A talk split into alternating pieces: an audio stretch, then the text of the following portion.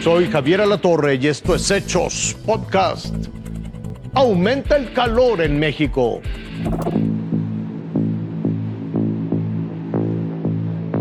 El aire acondicionado no funcionó y 10 alumnos estaban al punto del desmayo en esta secundaria del municipio de Guadalupe, en Nuevo León.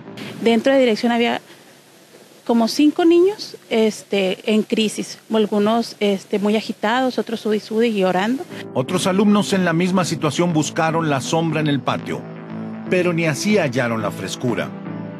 Reportaron la primera víctima por golpe de calor en Tamaulipas. Un agricultor del municipio de Río Bravo que durante todo el jueves laboró en el campo, bajo extremas temperaturas, murió en el Hospital General de Reynosa, en la región piñera de Oaxaca reportan ya la cuarta víctima de las altas temperaturas. Un hombre de 70 años que alcanzó una temperatura corporal de casi 42 grados, según reportes médicos. En esa región de la cuenca del Papaloapan, la sensación térmica rebasa los 45 grados centígrados. El miércoles 14 de junio ya es considerado el día más caluroso de León, Guanajuato. El termómetro alcanzó los 39 grados. Alerta roja para 33 municipios de Chiapas por riesgo de golpe de calor. En una escuela, una alumna se sintió mal y prefirieron suspender las clases. En los pasillos de la escuela al mediodía la temperatura llega más o menos a los 38 grados. Ahora, adentro de este salón, este es un salón de primer grado, se siente un poco más de calor y los ventiladores lanzan aire caliente.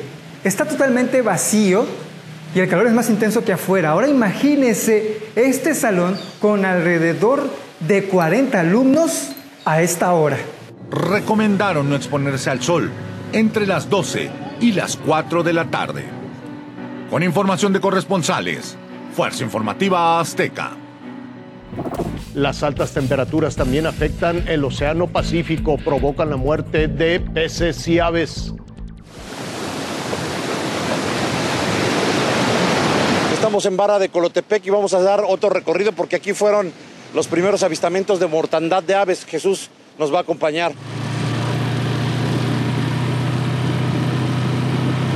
Apenas avanzamos, ahí estaban los primeros cadáveres. Yo vengo a monitorear en las noches y, encontré unas aves muertas allá. Aquí hay una fragata, miren. Afortunadamente los biólogos de la Universidad del Mar han descartado que se trate de gripe aviar, sino que están muriendo literalmente de hambre.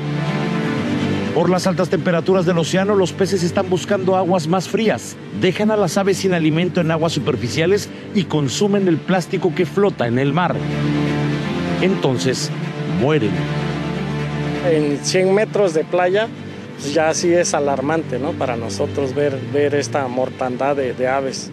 Mira, Ahí hay un, ahí hay uno. Esta es una pardela gris, una preciosa ave.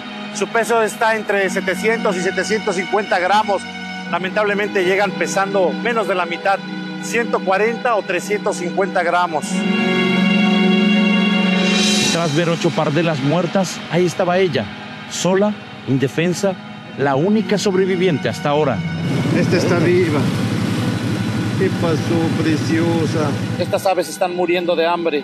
No están encontrando el suficiente pescado en sus trayectos de 500 a 900 kilómetros diarios que recorren. ¿No nos puede regalar dos pececitos para darle de comer ahí a la pardela? Casi el 90% del hallazgo de la mortandad está en esta ave.